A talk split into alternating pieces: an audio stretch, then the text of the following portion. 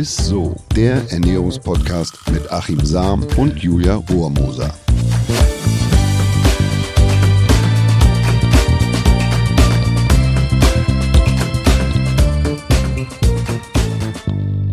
Hallo ihr Lieben, herzlich willkommen zu einer neuen Folge ISSO, dem Ernährungspodcast mit unserem Ernährungswissenschaftler Achim Sam. Und mit meinen Lieblingszuhörerinnen und Zuhörern. Das, das sagen wir heute klar, mal anders. die Und mit meiner Lieblings-Co-Moderatorin. so kann man das auch mal sagen. Natürlich, ja, Hallöchen an die Zuhörer und Zuhörerinnen und natürlich an dich, Achim. Ja. Schön, dass ihr alle dabei seid. und noch ein kleiner Hinweis, bevor wir so richtig in die Folge starten. Wenn euch unser Podcast gefällt, dann klickt gerne mal auf Folgen bei Apple oder Spotify oder wo ihr uns immer hört und aktiviert die kleine Glocke. Damit verpasst ihr nämlich auch in Zukunft keine Folge mehr. So, jetzt aber zum heutigen Thema. Und das passt perfekt in die Jahreszeit. Ich habe mir nämlich jetzt einen Wasserhahn gekauft, wo sofort heißes Teewasser rauskommt, denn ich bin der absolute Tee-Junkie. Ich liebe es mir in dieser ja, ich liebe es in dieser Jahreszeit, mich ins Bett oder ins aufs Sofa zu kuscheln und trinke einen Tee nach dem anderen. Mhm. Aber witzigerweise geht's nicht nur mir so. Wir Deutschen trinken Statistiken zufolge über 70 Liter Tee jährlich. Finde ich richtig krass. Aber nicht. Tee, du nicht? Nee. Du bist nicht dazu. Ah, krass, okay. Na gut, du ziehst die Statistik runter. Aber Tee ist ja nicht gleich Tee. Vom klassischen Friesentee über Kräutertees bis zu Heiltees gibt es ja eine riesen Auswahl. Und erzähl doch mal, Achim, ja, was bist du überhaupt für ein Teetyp? Also um ganz ehrlich zu sein, gehöre ich eher zur Fraktion der Espresso-Trinker. Ah. Äh, ohne Espresso, ohne mich. Also Mhm. das, das ist schon, ich hatte auch mal eine Zeit, wo ich Matcha, Grüntee-Phase Ja. hatte. Aber eigentlich trinke ich tatsächlich Tee nur, wenn ich krank bin. Also dann muss ich wirklich krank Ach sein. so. Und deshalb finde ich aber das Thema gerade heute so spannend, weil ich so irre viel dazu recherchiert habe und ich habe so wahnsinnig viel über Tee Mhm. auch selbst Neues erfahren. Also welche Heilwirkungen die verschiedenen Tees so haben Mhm. können und haben. Mhm. Und es geht fast in den Arzneibereich tatsächlich. Wow, also muss man auch gespannt. vorsichtig sein. Und also die haben eine ordentliche Wirkung. Also es gibt Kräutertees, die Mhm. echte Arzneitees sind und eine große Wirkung auch ja in puncto Nebenwirkungen haben, also nicht nur Positivwirkungen, Mhm. sondern auch Nebenwirkungen. Fencheltee beispielsweise ähm, kann ziemlich intensiven und massiven Einfluss haben, so oder sogar Früchtetees können Ja, Nebenwirkungen haben. ja. Es lohnt sich also äh, unsere beliebtesten Tees mal genauer unter die Lupe zu nehmen und da auch mal genauer hinzuschauen und dann nicht irgendwie viel hilft viel. Das ist bei Tees ist das Ja, ich bin sehr gespannt, ob ich vielleicht auch bis jetzt irgendwas in meinem Teekonsum falsch gemacht habe.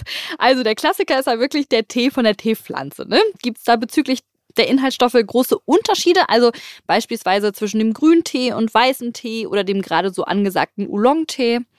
Ja, absolut. Aber an der Stelle zitiere ich äh, tatsächlich, muss man auch, das sind nicht, das ist nicht von meinem Mist gewachsen, zitiere ich gerne meinen englischen Kollegen James Wong, der ist Botaniker und der hat sich sehr intensiv mit dem Thema Tee auseinandergesetzt.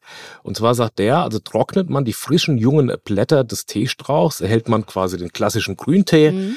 Eine ganze Reihe von Studien haben gezeigt, dass die minimale Verarbeitung besonders die natürlichen Polyphenole schont, einschließlich die wertvollen Katechine, ja, die gesund sind. Glaubt man der University of Leeds, enthalten grüne Teesorten im Schnitt siebenmal mehr Katechine als gewöhnliche Schwarztees.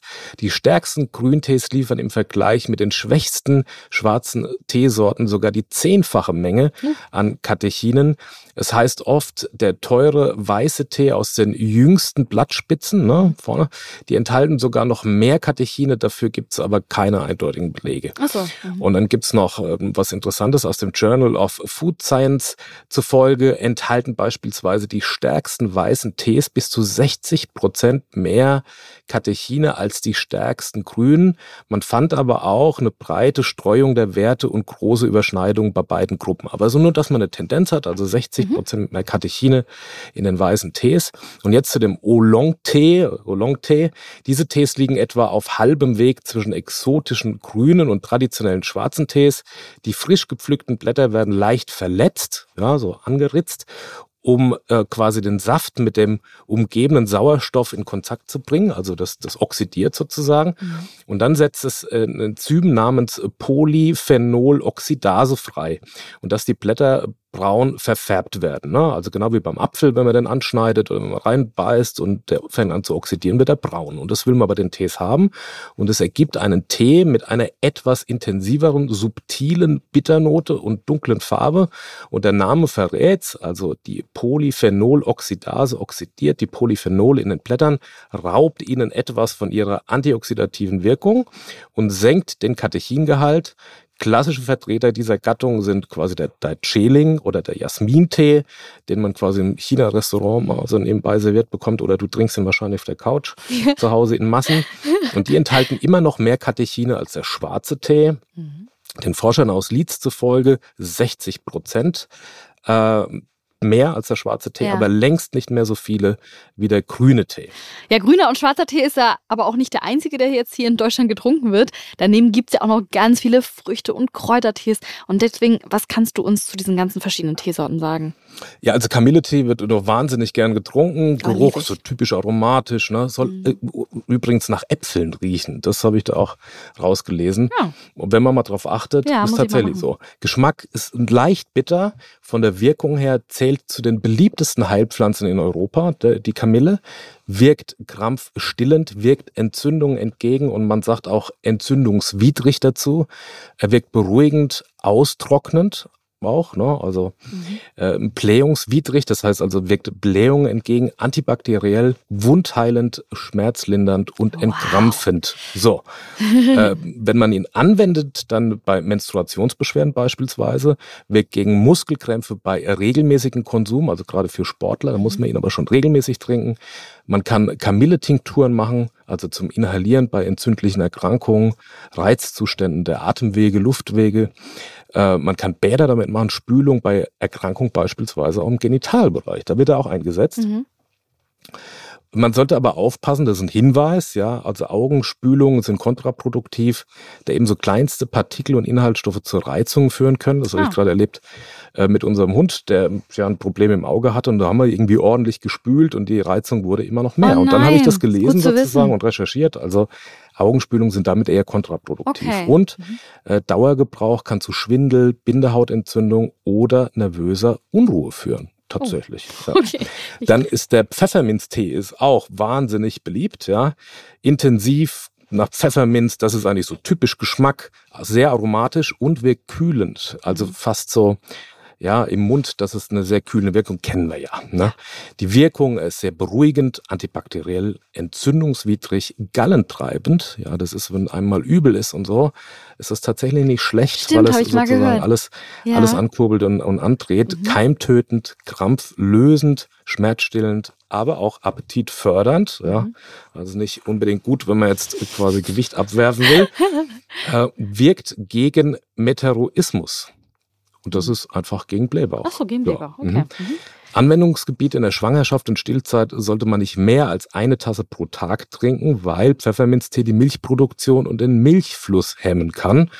Ähm, dann bei Verdauungsbeschwerden wird er eben eingesetzt, weil er da viele positive Wirkungen hat. Lindert Übelkeit und Brechreiz, fördert eben, das habe ich eben schon gesagt, den Gallenfluss mhm. und regt die Gallenproduktion in der Leber an. Das ist wichtig einfach zur Stoffwechselanregung, mhm. dass man dann auch im Zweifel Gifte schneller los wird und er wirkt gut bei Blähung. Ähm, allerdings wichtiger Hinweis, bei Gallensteinleiden ist er nur nach Rücksprache mit dem Arzt anzuwenden, kann bei großen Mengen zu Uteruskontraktionen führen, im ungünstigen Fall tatsächlich zur Fehlgeburt. Also sollte man wirklich mhm. aufpassen. Ja. Zum Dauergebrauch gibt es unterschiedliche Meinungen. A, keine schädliche Nebenwirkung. B, es wird abgeraten, unter anderem wegen stopfender Wirkung und möglicher Entstehung von Magenreizung. Mhm. Ja.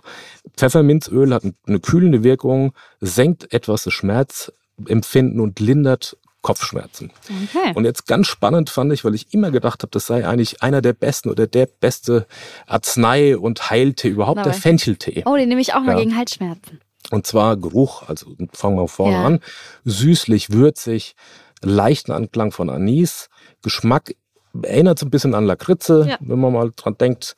Äh, Wirkung antibakteriell, entspannend, harntreibend, krampflösend, schleimlösend, milchbildend, beruhigend, appetitanregend. So, und jetzt wird er eingesetzt bei Magen-Darm äh, bei Verdauungsbeschwerden, bei leichten krampfartigen Magen-Darm-Beschwerden, bei Völlegefühl und eben auch bei Blähbauch, beugt Obstipation, also Verstopfung vor, schnellere Heilung bei Erkältung und fördert die Milchbildung bei Stillenden. Also mhm. hier fördert er ja die, mhm. die Milchbildung. Mhm. Aber Hinweis, allergische Reaktion von Haut, Atemwege, Magen-Darm im Einzelfall.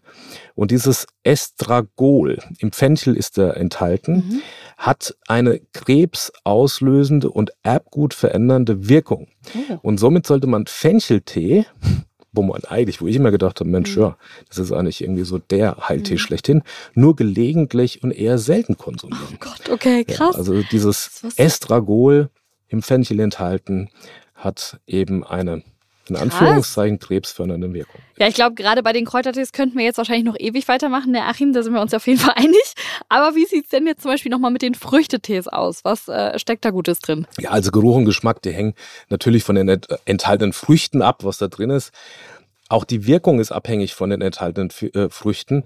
Die Malvenblätter, wenn die mit drin sind, äh, ist eine Reizmilderung. Hagebutte, wenn die mit drin steckt, ist eher abwehrkräftigend, leicht entwässernd. Mhm. Früchtetees, also bei Malve, ähm, wird eingesetzt bei trockenem Reizhusten oder bei Heiserkeit, die ich jetzt bald hab, wenn der Podcast noch viel länger geht. Hagebutte zur Abwehrsteigerung und Entwässerung, weil sie eben viel Vitamin C enthält. Noch ein Hinweis vielleicht dazu, auf niedrigen Säuregehalt achten. So wird die empfindliche Magenschleimhaut geschont. Es gibt viele, die haben da Probleme mit. Und auch hier, tatsächlich, ich habe ja eingangs gesagt, auch ein Früchtetee kann Nebenwirkungen haben. Ein säurehaltiger Früchtetee kann die Zähne von Kindern tatsächlich angreifen. Also wenn man jetzt denkt, naja, Gott, da kann man nicht viel falsch machen mit, hm. ja. Hm. Kann man doch. Ja, ja, das, okay. äh, wenn der Zahnschmelz dann eben einmal weg ist, dann ist er leider Gottes für immer weg. Mhm. Und deshalb sollte der Tee nur in geringen Mengen auch konsumiert werden. Also jetzt auch nicht bei Früchtetee denken, mhm. so, den trinke ich literweise. Bitte okay. nicht. Ja, ist schön zu wissen. Ja, kommen wir zur Frage der Woche.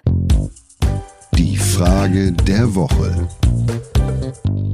Angelika aus Elmshorn fragt nämlich, Achim, welchen Einfluss hat eigentlich die Ziehzeit auf die gesunden Inhaltsstoffe beim Tee? Finde ich eine sehr gute Frage. Und gehen die kaputt, wenn ich ihn zu heiß aufbrühe? Mhm. Also klar, auch die Art, wie man Tee zubereitet und serviert, spielt eine wichtige Rolle für den Polyphenolgehalt. Und ähm, aber der Aufwand ist überschaubar, ein, zwei Veränderungen hier und da und wir haben mit jeder Tasse noch eine Menge mehr an Gesundheitswirkung damit drin. Ähm, also zumindest laut meinem Kollegen James Wong, diesem Botaniker. Teekenner sagen, dass man Tee ja mit 80 Grad heißem Wasser, aber nie mit sprudelndem Wasser aufbrühen soll. Die Wissenschaft sagt dazu, also die University of Leeds zufolge, ähm, extrahiert sprudelnd kochendes Wasser direkt aus dem Wasserkocher äh, die Katechine wesentlich besser als bei 80 Grad heißem Wasser.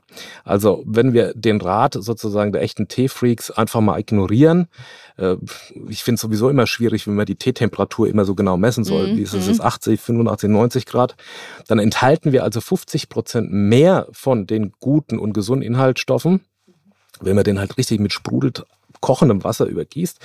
Und dasselbe Team von Wissenschaftlern fand auch heraus, dass eine Ziehzeit von zehn Minuten, also fünf Minuten länger als meist empfohlen wird, den Wert nochmal zusätzlich um 40 Prozent erhöht. Ein weiteres Problem, äh, wenn man jetzt quasi den Tee nicht so lange ziehen lässt und sehr heiß trinkt, äh, da gibt's quasi eine Untersuchung vom International Agency for Research on Cancer. Zufolge kann der Genuss sehr heißer Getränke, also mit über 65 Grad, wenn man die Getränke trinkt, langfristig das Risiko für Kehlkopfkrebs erhöhen. Okay, krass. So, aber wenn man jetzt den Tee eben sechs Minuten und länger ziehen lässt, dann sinkt die Temperatur auf unter 60 Grad und damit ist er unbedenklich, okay. sozusagen. Mhm, ne? Sehr gut. Und das heißt, je länger der Tee, zieht, desto gesünder ist es sozusagen gleich in zweierlei Hinsicht. Sehr gut. Dann also ruhig mal etwas länger mit dem Abkühlen und Ziehen lassen warten. Das einzig Blöde ist natürlich, dass man beim Abwarten keinen Tee trinken kann in dem Fall, weil der ja noch ziehen soll. So, ich fasse die Folge nochmal kurz zusammen.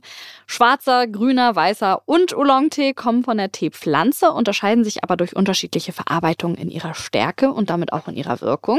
Und gerade bei den Kräutertees ist die Auswahl riesig, aber eben auch die verschiedenen Wirkungen. Deshalb lohnt es sich da auf jeden Fall nochmal genauer hinzuschauen, ob man den wirklich trinken sollte oder auch in der Menge trinken sollte. Es lohnt nicht nur, es ist auch ganz entscheidend. Ja, haben wir gerade schon gelernt. Ja, und bei der Temperatur dürfen es auch gerne mal ein paar Grad weniger sein. Kühlerer Tee kann durchaus gesünder sein, deshalb probiert bei manchen Sorten doch auch mal einen kalten Aufguss aus. Ja, und das war's dann auch schon mit Isso. Wir freuen uns natürlich über Fragen und Themenvorschläge, die ihr an isso.edeka.de schicken könnt und gebt uns gerne nochmal so eine kleine Bewertung auf der Podcast-Plattform eurer Wahl. Danke. Vielen Dank fürs Zuhören, ihr Lieben. Ciao. Tschüss. Dieser Podcast wird euch präsentiert von Edeka. Wir lieben Lebensmittel.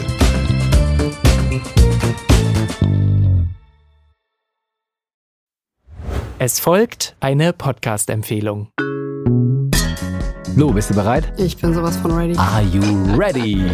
Herzlich willkommen bei Cheers, dem Weinpodcast mit Lou. Das bin ich, studierte Weinexpertin, Weinwirtschaftlerin und Weinbloggerin. Und ich bin Jonas. Ich bin hier, um Lou eine Menge Fragen zu stellen, denn wir sprechen in diesem Podcast über Wein, über Spannendes und eigentlich alles, was man wissen muss. Egal, ob man Weinanfänger ist oder fortgeschritten, dieser Podcast ist für alle bestens geeignet, die Bock auf Wein haben. Ja, welcher Wein passt zu welchem Essen? Warum ist Säure im Wein eigentlich so wichtig? Und wie kommen die Aromen in euren Wein rein?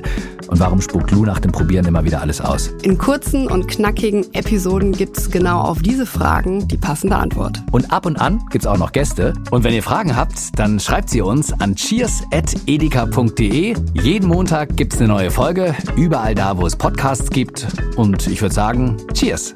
Cheers.